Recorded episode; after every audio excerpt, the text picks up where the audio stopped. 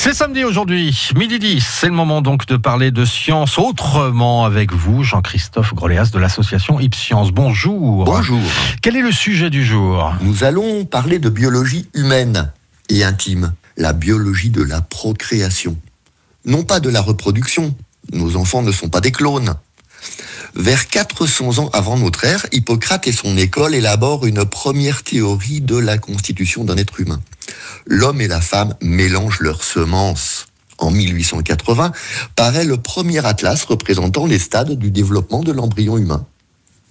Au XXe siècle, l'apport de la génétique permet d'affiner encore ces représentations, jusqu'aux gènes. On s'intéresse donc à des fœtus déjà conçus, pas à leur conception. Et puis un jour, quelques éminents chercheurs s'interrogent sur les pannes de la très complexe machine à bébé, et donc sur le fonctionnement de cette dite machine. La biologie évolue très souvent de cette façon.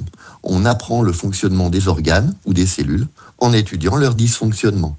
Et oui, pour faire un bébé, il faut des gamètes mâles et femelles en bonne santé. Il faut aussi qu'elles se rencontrent au bon moment et dans de bonnes conditions. Entre 40 et 300 millions de spermatozoïdes se dirigent vers un ovocyte 25 fois plus gros que leur tête. L'intuition d'Hippocrate était donc juste, Jean-Christophe. Oui, éjectés à plus de 50 km heure, il leur faudra de 45 minutes à 12 heures pour atteindre l'ovocyte, non pas dans l'utérus, mais dans une de ces trompes dites de Fallope.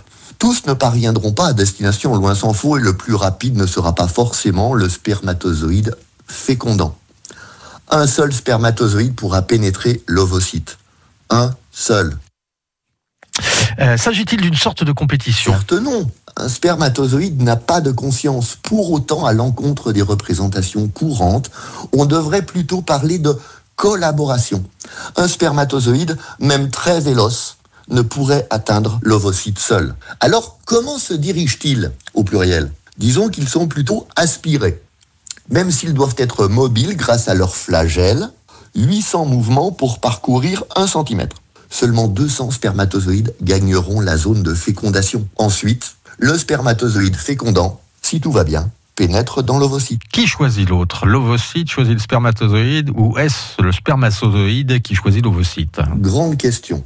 Je vous rappelle qu'il s'agit de cellules, pas encore d'êtres vivants. Dans l'ovocyte, le spermatozoïde perd sa queue ainsi que sa pièce intermédiaire. Les noyaux de l'ovule et du spermatozoïde vont fusionner. Ils forment alors tous deux une seule et unique cellule qui renferme 46 chromosomes porteurs de l'information génétique, 23 de chaque parent.